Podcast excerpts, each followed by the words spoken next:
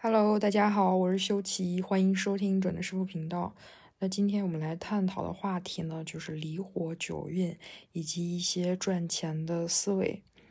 是这样，既然开头讲离火九运，离火九运，其实我相信大家可能不光从这里，然后或者说从其他的媒介渠道，能很多的听到这个词。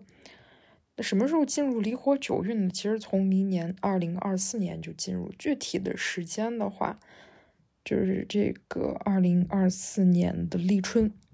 我们农历上就是或者说我们命理上划分一年，我们不是看春节，也不是拿那个什么元月的一月一号，不是的，我们是拿节气划分的。大家记着，每年什么时候能真正的进那个？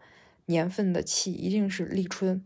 如果说 这种算命先生跟他跟你讲，你说你哪年哪年会发财，这个时间点，大家或者哪一年哪年你会交好运，大家记着，从那一年的立春开始就可以了。二零二四年的立春呢，拿这个公历去算哦，就是二零二四年的二月四号，相当于这个是在除夕呀，在春节的之前。大家记着，到明年的二月四号就正式进入了这样的一个离火九运。离火九运呢，其实是来自一个说法，叫这个三元九运。这个呢是古人划分时间的一个方法。一个运呢就是掌管二十年，然后三个运呢就是一元掌管六十年的一个运势。九运合起来呢就是三元九运，一共是一百八十年。我们上一个运的话是这个八运艮艮艮运，时间呢是从二零呃零四年到二零二三年的这个二十年，接下来的就是这个离运啊，它所代表的一些象征就是和八卦里边的那个离的很多的一个意象是一样的。我们先来回顾一下过去的一个二十年，就是从零四年到二三年，艮卦主宰的这个二十年。那艮卦呢，五行为土，然后少男呢也是这个艮卦的一个意象。在在过去的二十年当中呢，什么行业是最能来钱的？房地产呀，还有金融呀，是不是？房地产为啥能来钱？这个逻辑很清。金融业的话，主要是靠。他们把钱投到房地产当中，然后大家相当于整个链条的上下游都可以获得这样一个资金。那大家可以看到，今年从二三年，其实再再早一点，二二年都能够看到房地产的这个走势和过去的时间不太一样，就没有那么旺了。不但没有那么旺，可能甚至。可能会听到各种消息，包括恒大呀，或者可能各类的房企都会面临一些危机。除了房地产，银行业也是一样的。银行业的五行意象其实也是土，所以基本上也是面临一样的一个危机。再来说这个所代表的人物少男，从零四年到二三年的这个区间呢，娱乐圈当中大家好像更。乐于或者更愿意去捧红一些小鲜肉，因为年轻的一些男生，他们也更容易获得各类的一个资源，包括在娱乐圈，可能我们都会评论说是大家对这个男性明星和女性的明星的标准并不一样。在过去，这样一个年轻的一个男性的形象，好像更容易获得呃演艺事业的一个成功，大笔金钱的收收入。那接下来呢，这个逻辑就会发生变化。我们讲这个从明年开始进入这个离火运，离火运的话，它的象征离是什么？火，所以大家能想到就是说，首先跟这个能源，对不对？还有就是跟这个美容美发美业。相关的一些行业都会带来一些蓬勃的发展。那同样的，这些行业的发展也会代表着上一个上一个二十年兴旺的行业就会随之走下坡路，相当于是一个运势的接替。离火处离卦就是除了我们刚才讲的这些，还有一个很重要的意象就是网络。网络主要就是互联网。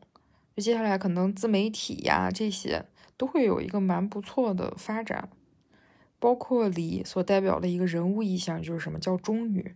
中女主要就是指二十五岁到三十五岁这个年龄阶段的一个女性，也就是指哎过去可能是那种小男生更容易获得成功，或者更容易不管是做生意也好，还是在娱乐圈也好，更容易获得发展。那接下来的话就是这样时间段的一个女性会大放光彩。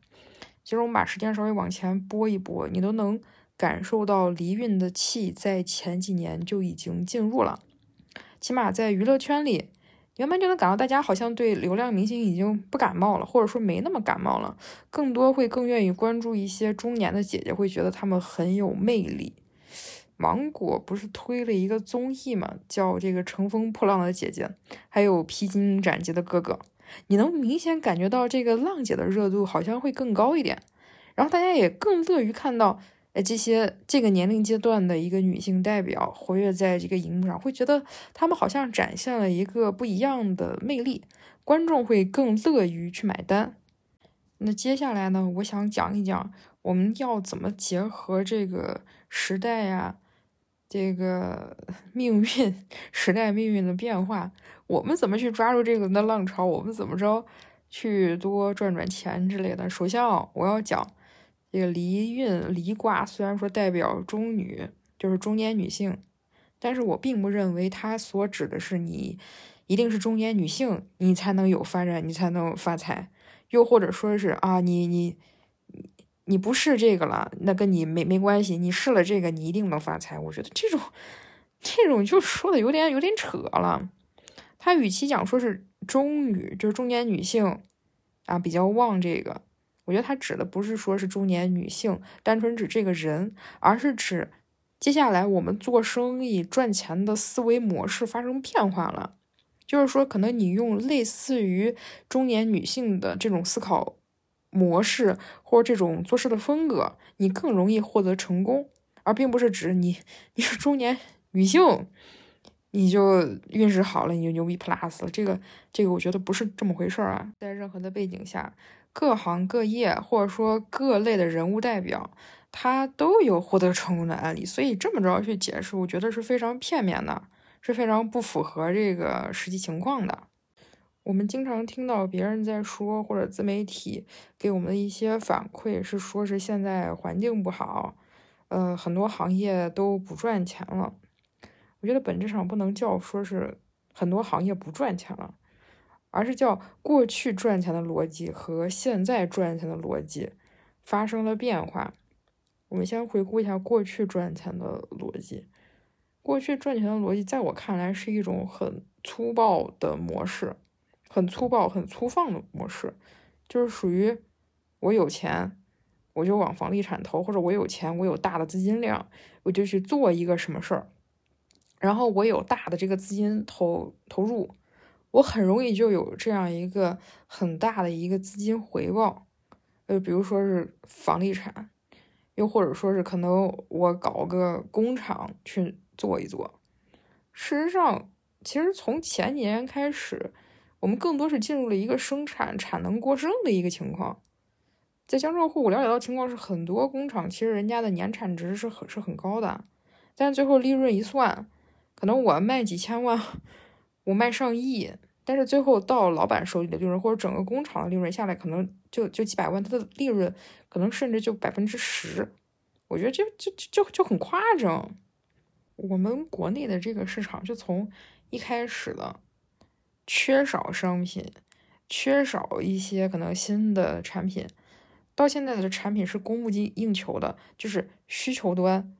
和这个供供应端现在是就是属于供应端是远远大于需求端的。以前是只要我把东西生产出来，我就能有钱赚，我是不愁卖，永远缺的是这个东西，所以就属于我投入多，那我我不愁卖呀，因为市场上是缺少产品的，所以我很快我就这个资金能能再回笼，我再继续再生产的再做。但现在不是，现在的市场更多是生产出来的商品是足够多的。但是大家的消费力是明显不足的，所以这个时候就钱就从生产端跑到了销售端。你会发现跟销售相关的一些环节，它是能挣着钱的。我觉得最明显的例子就是李佳琦吧。我们看李佳琦，他的这样的一个收入很高，补税要补补多少钱？他为啥能赚到这个钱？就是因为我觉得他解决了现在市场上一定的问题。因为现在市场上难的点没有在生产，难的点就是在于销售。他一个人的销售的产值，他我看这个双十一预售是预售了，仅算这个没有算尾款呀，他的销售量是七十二个亿。我觉得这个真的我已经没办法去想象他一个人顶了。多少个相当于商商超呀，或者说是专柜的一个销售量，而就又是这个的销售量，其实和去年比已经是在下降了。那对于当前而言，问题的困难，我们说是在于销售，他一个人能解决这样的一个销售量，他自然而然，他解决大家的痛点问题，他肯定是能得到一定金钱的回报的。所以我是真的很推荐粉丝朋友，如果说。你从事的行业，你现在看，你感觉好像不太能看得见希望，那你真的可以考虑一下，可以做做自媒体呀，然后看能不能从自媒体上面找到一些机会。因为说句实话，我们老说什么抖音饱和，这个饱和那个饱和，但是普通人，我们不说你做大的做强，你如果想就是赚一个，我觉得上班的工资会比上班工资再高一点，这个是真的不难的。最近的风口的话，应该在这个呃视频号，大家可以去了解一下视频号的这个销售。视频号现在他们的这种销售的这种模型，或者说这种风风潮，就跟几年前的抖音是差不多的。几年前的抖音就是。他售卖的产品就属于客单价的也低，我主要售卖的产品对象就是可能比较下沉市场。呃，现在的那个视频号也是一样的，呃，监管也会比较松，然后他售卖的那种产品的话，也更多是偏向于这种中老年朋友，尤其是那个下沉市场的中老年朋友，卖的都是什么？呃，中老年朋友能用到的，可能大家真的不一定能想到，什么和饺子馅儿的。什么厨房的一些什么擦的什么清洁剂，就这些的东西，它的销量真的是是很好的。所以，我们再回头看这个梨挂，梨挂，呃，我把这个图片也贴到这个界面，大家可以看一下离卦。你看离中虚，离中虚，你看两边是一个阳爻，中间是一个阴爻，你能联想到什么？你能联想到一些什么格子呀、网络呀？所以它真的是能代表这个网络的象，就起码从现在往后再看这个十年二十年，你看既然走离火运，那跟网络相关的依然是会蓬勃发展的。所以大家现在即使现在这个时间节点，你进入相关行业还是能，呃，分得一个不错的收入的。然后还想推荐一个行业，就是美业。我说的美业是指。我们整个上下游产业，就比如说是做做医美呀，或者说去做什么护肤呀，做什么东西，包括有一类东西，我觉得大家可能没有很关注，但是它真的很赚钱，而且它其实所需要的这个从业人员的素素质，我觉得没有说是特别的高，但人家这个行业真的很赚钱，就是美业美业的培训，做美业培训真的相当相当的赚钱，他们的客单价真的挺。挺高的，因为美业培训相当于，呃，在这个行业的人，他们都很爱学习的。你能不是学个什么新技术呀，干啥？美业培训嘛，就是相当于，呃，我开个什么什么班儿，然后教大家来，我给大家讲一个新的一个技术，然后收一定的费用。他们的培训费好像都是几万的，没有说是便宜的。我跟大家讲，我推荐美业的这个逻辑是这样子的，因为接下来的这个十年、二十年。是具有中女特性的人更容易成功，更容易赚到钱。那大家赚到钱之后，肯定会更乐于去投资于这种让自己变美的事业上。所以，如果说呢，你是有相关行业的这种人脉呀，或者说你有相关方面行业的这些资源的话，我真的建议你可以去了解、去考察一下，看这个东西你认不认可，你适不适适适合做。因为在我看来，真的是不管什么时代，它都有赚钱的行业。虽然我们现在整天喊什么经济下行呀，巴拉巴拉的。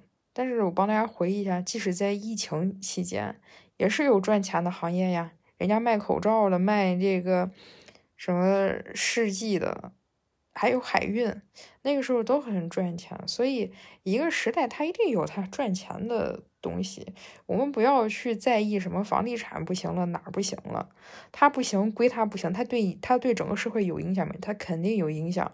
但如果说你真的想赚钱的话，那你就去找赚钱的行业就行啊，你不用去看这些不行的。因为受影响，那是全社会都都受影响，那没办法，它发生了就就发生了，它对每个人的影响，它都它都有，没办法说是我们从这个影响当中跳就跳脱出来，这个是没办法的。但是我们能做的是，就是尽量的去挖掘我们能从事的行业，然后给大家提供一些呃我自己的一些思考，一些赚钱的思路，这些是可以的。其实，在离火九运当中啊，还有一个行业也会迎来一个大的发展，就是这种 玄学行业跟宗教的沾边的。因为这个时候呢，这个离离火嘛，离中虚，然后高师也讲网络，就是说宗教呀这些，它更像是一个虚，更偏向于虚一点的一个意象。所以说，人这在这个时候呢，会更容易去追求一些。内心的一些追求，大家可能对于物质呀，对于消费，就不再像过去那样子的热衷，更擅长可能去寻找一些呃心灵上的寄托呀。然后我去通过阅读一些呃这方面的一些经典的东西，让我内心得到一个宁宁静。然后也会有朋友很好奇。哎，那我到底有没有这这方面从事这方面行业的一个天分呀？或者有没有可能我靠这个东西去去赚钱呀？哎，在这方面我也可以跟大家分享一下，怎么从八字去看你适不适合做这种相关的行业，或者说你有没有这个学习命理，或者说是学习这些跟宗教沾边的这种东西的一个天分呢？因为说实话，做这一行真的。包括去、去参悟一些佛理呀，跟宗教打交道，其实他这个还还是需要一定的这个天天赋的，也是需要你与宗教有缘呀。你一般没有缘分，可能你同样是接触同样学习的材料，你就是弄不明白，或者说同样拿一个八字，人家也跟你讲了你该怎么算，但是你就是弄的不太、不太、不太行。在这里呢，我提供了一个案例，大家回头可以在上面能看得见。你先看最下面一行是啥？最下面一行是神煞。你看这个八字呢，就带了一个华盖。我跟大家讲啊，就是有这么几个神煞带了之后，是很利于接触玄学，很利于你去学这方面的那种理论的。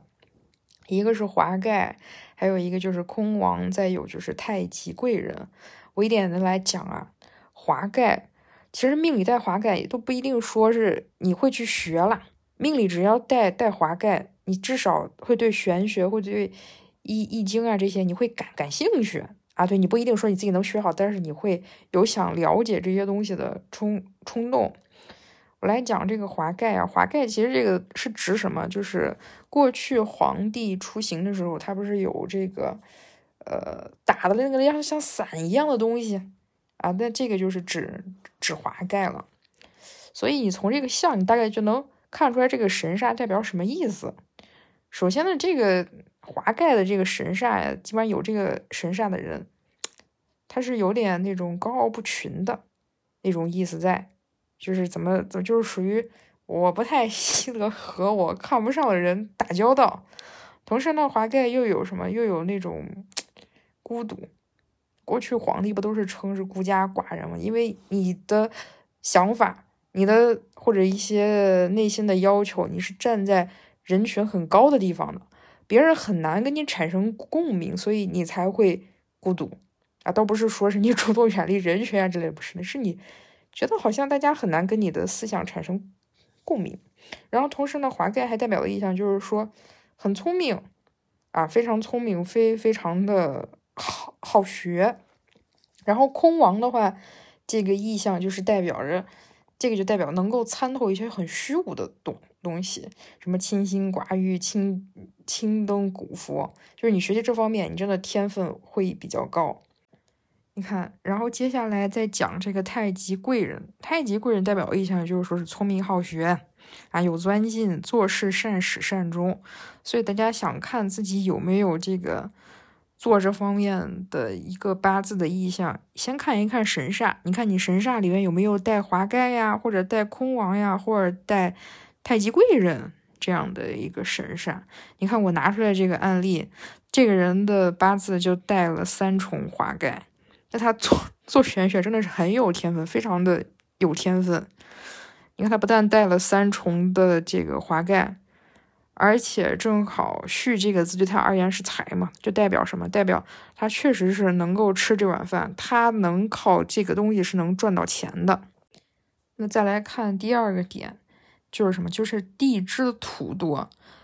地支的土都有哪些呢？有一个辰戌丑未。所以大家打开你的八字，你可以看一下地支有没有辰戌丑未这几个字呢？其实这几个字啊，都是代表天生对这个神秘文化很感兴趣的啊。那尤其是这个戌，戌本身的一个意象就是这个寺庙呀什么的。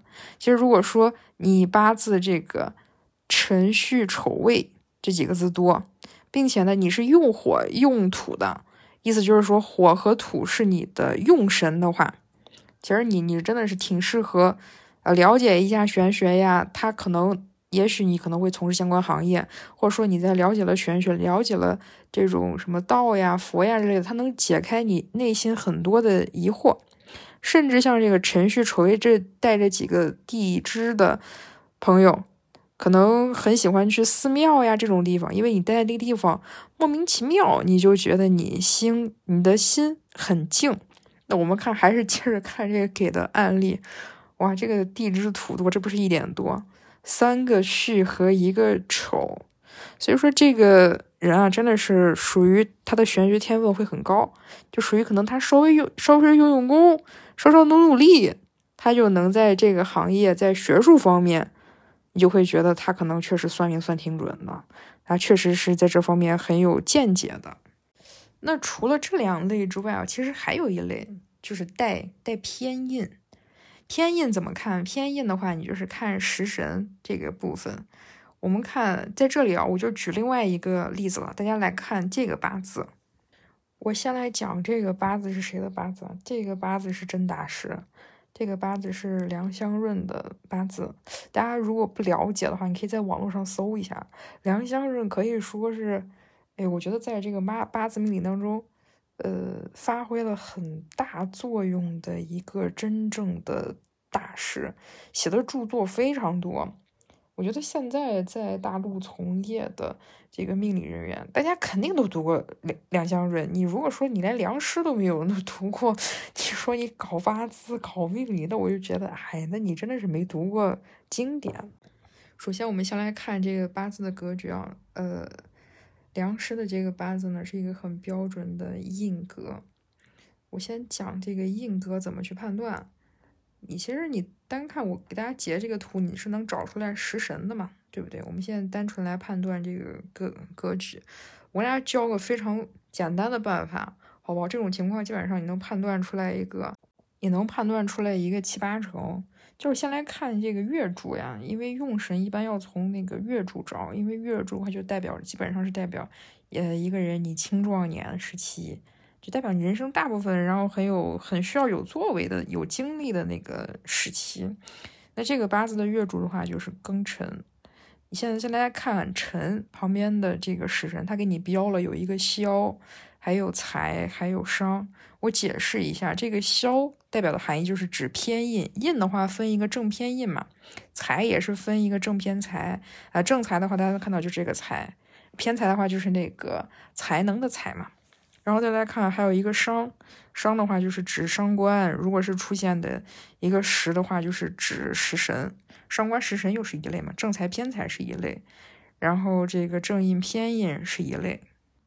好了，我现在已经讲了地支。就是辰这个字的食神有一个枭财，还有商。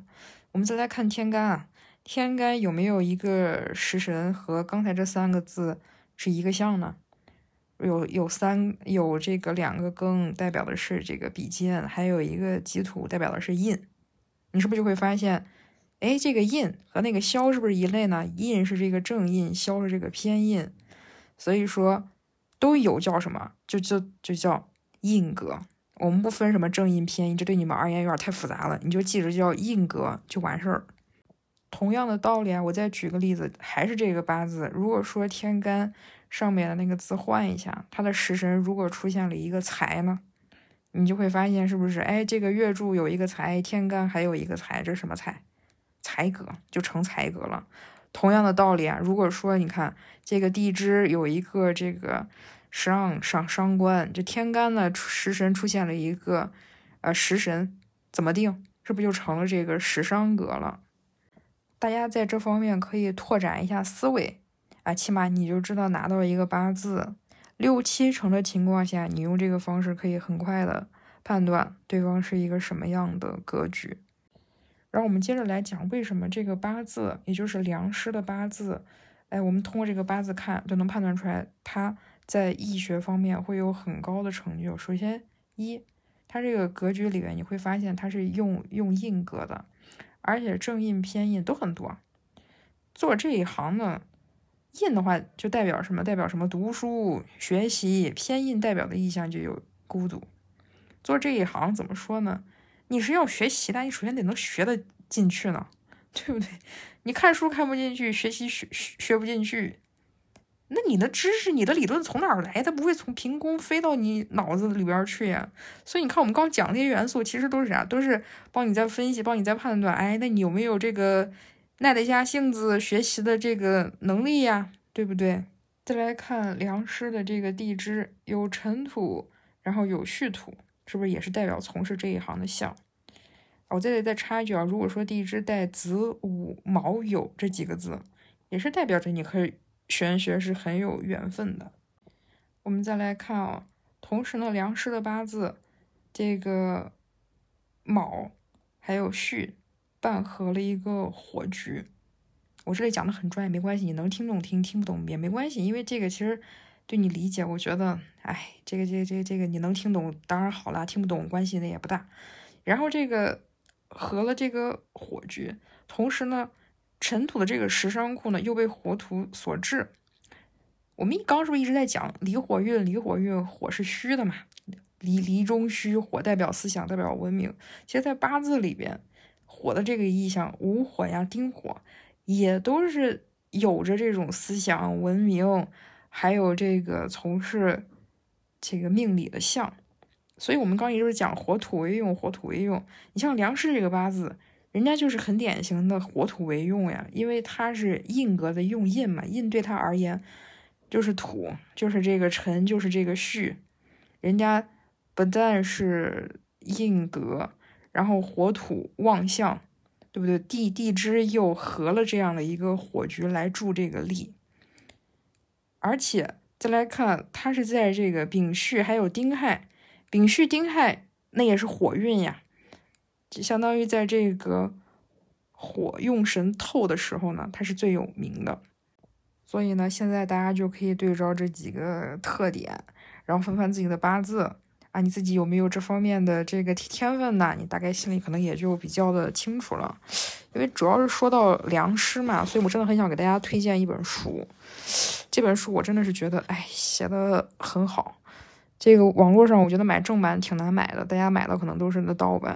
哎，叫这个《命理传承班笔记》，有一个梁香润著作集。呃，你在网上买很很便宜的这个这本书，真的我我真的经经常看。里边其实讲专业术语讲的也不是那很那很多，主要是讲这个专业术语，透过专业术语去聊这些人情世故。你看看，你就会发现，其实八字这个东西哦，你说它。搞搞预测吧，它是能搞预测，但是我觉得它更多像是一种传统哲学一样，就相当于告诉你一种事物运转的规律。包括你看，我们去给别人论命、论论性格，我觉得更多都是从这个相出发，一点点的去推论出来的。所以说，我觉得这本书吧，对于这个有一定的 易学基础的朋友，你真的可以读一读，读起来真的也挺快乐的。里边金句也可多。我第一次读的时候，哎呦，有些词儿真的把我笑的那都不行，真的很挺好的一本书。但就是读起来吧，我也承认这个对人真的是有要求的，就是你你你得你得有一定的那个基础，你没基础的话，读起来真的挺痛苦的，就感觉跟跟天书一样。我跟大家分享一段，真的是太好笑。我看的时候真的好好快乐。说比劫不可财，这是文人谈话的言语，不是论命的语言啊。破财不可怕，可怕的是没钱可破。我们每天不都在破财吗？哎，说你破财，说你劳碌命，说你无财无钱可赚，这不是算命啊，这是行家的口头禅，这是文人没话讲了才弄这这些呀。我们每天从早晨起来都在花钱，哪天不破财？没啥可怕，怕你没财。可可破啊！反正你会发现这个人真的讲的真的是那种大大实话，很有意思，所以我真的挺挺推荐。但这个真的是，哎，需需要你至少把这个基基本理论你能弄得清楚，不然这本书真的你没办法看下去。然后今天呢，我们其实开头聊一聊这个离火九运，然后包括讲一讲可能未来二十年哪些行业会发展的比较好。哎，我是真心希望我的粉丝朋友们，就是可以通过这个播客节目，我们传递正能量，然后帮助大家越来越好。也希望今天的这样的一个分享，能够给大家带来小小小小的一个赚钱的启发。那我觉得也起到了一个我在这个频道分享的目的了。那最后就谢谢大家，然后祝愿大家都可以发大财，多多赚钱，生活幸福。谢谢大家。